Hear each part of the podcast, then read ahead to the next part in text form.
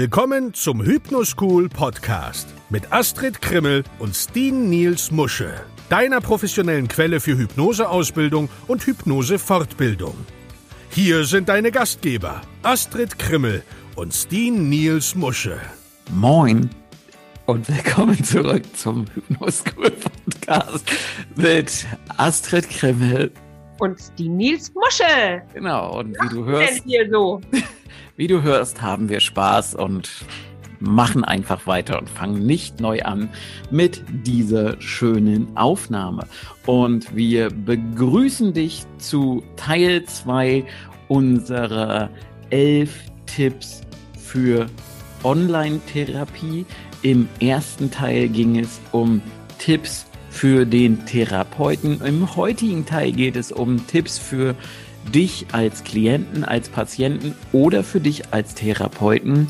Tipps, die du mit deinen Klienten und Patienten teilen kannst, um sie besser auf Online-Therapiesitzungen vorzubereiten. Und wir legen jetzt einfach mal gleich ganz direkt los. Wir haben ja keine Zeit. Deswegen hier schon gleich Tipp eins.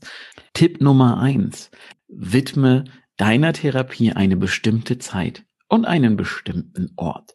Es stimmt zwar, dass man überall und jederzeit eine Online-Therapie machen kann, aber das ist natürlich nicht immer unbedingt eine gute Idee. Zum einen kann die Therapie manchmal anstrengend und schwierig sein, also musst du darauf vorbereitet sein. Außerdem musst du frei von Ablenkungen sein, um das Beste aus deiner Therapie herauszuholen. Das kannst du nicht am Küchentisch mit anderen Leuten tun, die plaudern, spielen oder ihre eigenen Sachen machen.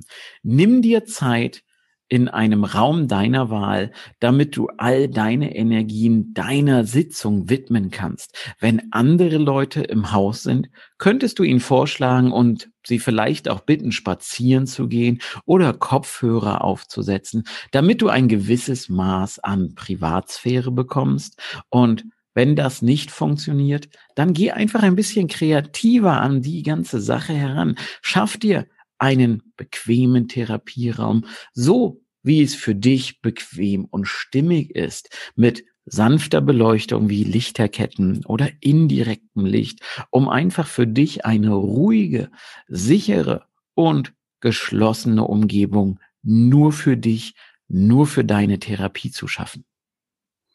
Okay, hier kommt Tipp Nummer zwei. Am Anfang hm, könntest du dich vielleicht so ein bisschen unbehaglich fühlen. Und vielleicht kommst du auch nicht so richtig von der Tatsache los, dass eine Online-Therapie nicht das gleiche ist wie eine Therapie, die persönlich durchgeführt wird.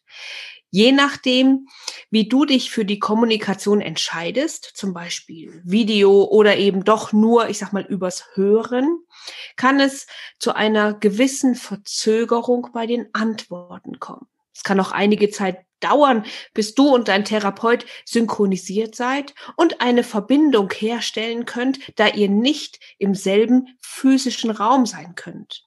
Also erwarte, dass es sich vielleicht am Anfang so ein bisschen unangenehm fühlt oder erstmal so ein bisschen komisch anfühlt. Aber denke daran, nur weil es unbehaglich ist, heißt das nicht, dass die Therapie nicht funktioniert.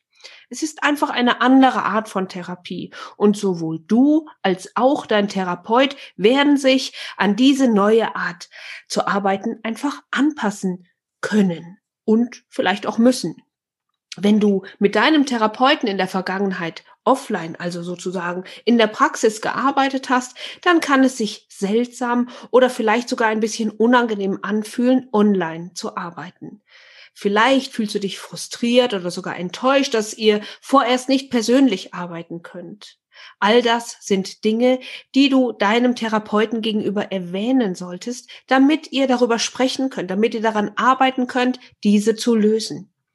Wenn dies deine erste Erfahrung mit der Therapie ist, dann wird es für dich gar keinen Unterschied machen, da du nichts anderes hast, mit dem du das vergleichen kannst. Dennoch solltest du dich in der Lage fühlen, deinem Therapeuten gegenüber alle Bedenken zu äußern, die du hast, um deine Sitzung für dich so angenehm und natürlich auch so produktiv wie möglich zu gestalten. Hm. Tipp Nummer drei. Versuche deine Emotionen klar zu beschreiben. Wenn du in der Vergangenheit von Angesicht zu Angesicht therapiert wurdest, dann hat sich dein Therapeut wahrscheinlich über deinen Gesichtsausdruck und deine Körpersprache auf deine Emotionen einstellen können. Es ist viel schwieriger, die Emotionen von jemandem online zu lesen, vor allem wenn du nur sein Gesicht sehen kannst. Im schlimmsten Fall kommunizierst du vielleicht sogar per Nachricht ohne jegliche visuelle Hinweise. Wenn es um Online-Therapie oder Telemedizin geht, kannst du nicht davon ausgehen, dass dein Therapeut weiß, wie du dich fühlst. Du musst es ihm also sagen. Und das bedeutet auch, dass du versuchst, deine Emotionen so klar und deutlich zu benennen, wie du kannst. Wenn du frustriert wirst, dann sag es deinem Klienten. Also nicht deinem Klienten, sag es deinem Therapeuten, ja. Denn sag ihm einfach, das lässt mich frustriert fühlen oder das frustriert mich.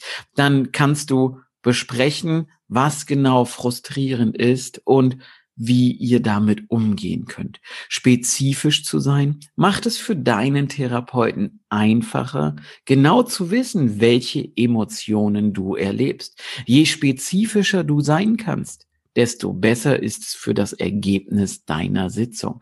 Anstatt zu sagen, dass du müde bist, könntest du sagen, dass du dich ausgebrannt fühlst oder dass du vielleicht keine Energie hast. Anstatt zu sagen, dass du dich nicht hundertprozentig fühlst, könntest du auch sagen, dass du vielleicht ein wenig Angst hast oder verletzlich dich oder dich verletzlich fühlst. Ja, anstatt zu sagen, dass du dich einsam fühlst, könntest du sagen, dass du dich isoliert oder auch verlassen fühlst.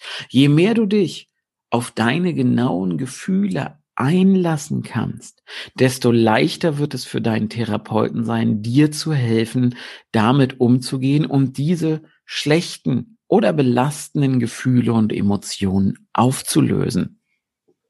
So, hier kommen wir schon zu Tipp Nummer vier. Frage nach dem, was du glaubst zu brauchen.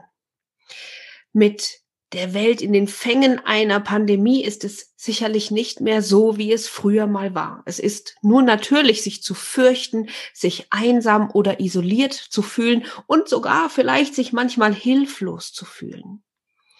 Sind deine Lieben, deine Familie sicher? Isst du die richtigen Nahrungsmittel? Trinkst du viel Wasser? Bekommst du überhaupt im Moment genügend Bewegung?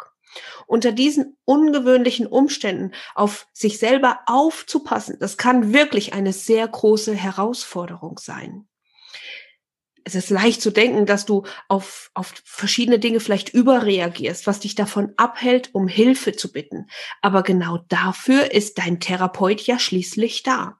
Hab also keine Angst, das Wort zu ergreifen und Fragen zu stellen, denn wenn es, wenn nichts anderes hilft, die Luft zu klären oder diese Dinge zu bereinigen, äh, dann, dann musst du es ansprechen, damit du die Dinge von der Seele bekommst. Es gibt keine falsche Frage oder eine, die dumm ist. Und dein Therapeut arbeitet wahrscheinlich mit anderen Menschen mit ähnlichen Sorgen zusammen. Wenn du dich ängstlich, nervös, frustriert, einsam, überwältigt oder sonst wie fühlst, dann wirst du nicht so viel Nutzen aus deiner Hypnosesitzung ziehen können.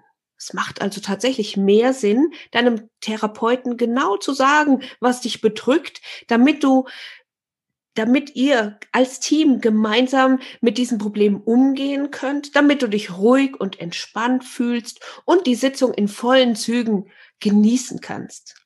Was für Fragen könntest du stellen? Das hängt jetzt natürlich von deinen individuellen Umständen ab. Du könntest zum Beispiel etwas fragen wie, was kann ich tun, um nicht dauernd an den Coronavirus zu denken?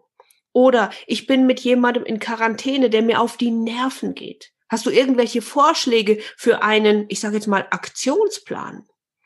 Oder vielleicht kommt dir auch die Frage in den Sinn, ich habe ständig so Mini-Panikattacken. Hast du irgendwelche Ressourcen, damit ich damit besser umgehen kann? Oder die Frage, ich fühle mich allein und isoliert. Wie kann ich am besten mit anderen Menschen in Verbindung treten? Wie kann ich die Auswirkungen des Virus in einen Zusammenhang bringen? Denke daran, dass es keine richtige oder falsche Frage gibt. Wenn dich etwas stört oder dich beunruhigt, egal wie belanglos du das auch finden magst, dann lass es deinen Therapeuten wissen. Mhm. Und Tipp Nummer fünf, gib deinem Therapeuten ein ehrliches Feedback. Es ist möglich, dass dein Therapeut auch neu in der Welt der Online-Therapie ist. Es wird wahrscheinlich eine Menge Schluck aufgeben, bevor er alles für sich in Ordnung gebracht hat. Es liegt an dir, deinen Therapeuten wissen zu lassen, wenn es etwas gibt, mit dem du nicht zufrieden bist. Ist die Software zum Beispiel zu schwer zu bedienen? Sind schriftliche Nachrichten oder Anweisungen zu vage? Sind die Sitzungen zu kurz oder zu lang. Wenn bestimmte Dinge bei dir nicht funktionieren, dann musst du das deinem Therapeuten mitteilen. Es gibt viele verschiedene Möglichkeiten und du musst einfach die Lösung finden, die für dich funktioniert. Vielleicht ist es sogar möglich, die letzten Minuten jeder Sitzung damit zu verbringen, die guten und schlechten Punkte für das nächste Mal noch einmal durchzugehen und anzusprechen. Je offener und transparenter du über deine Erfahrungen mit deinem Therapeuten sprichst, je ehrlicher du ihm gegenüber bist, desto besser werden die Sitzungen, die du in Zukunft mit ihm hast, für euch beide sein. Ja, also insgesamt gesagt, auch wenn sich die Welt der Telemedizin anfangs vielleicht noch unbehaglich oder unbequem anfühlen mag, so ist sie doch eine fantastische und hochwirksame Möglichkeit, Therapie zu geben und zu erhalten, sogar über den Lockdown hinaus.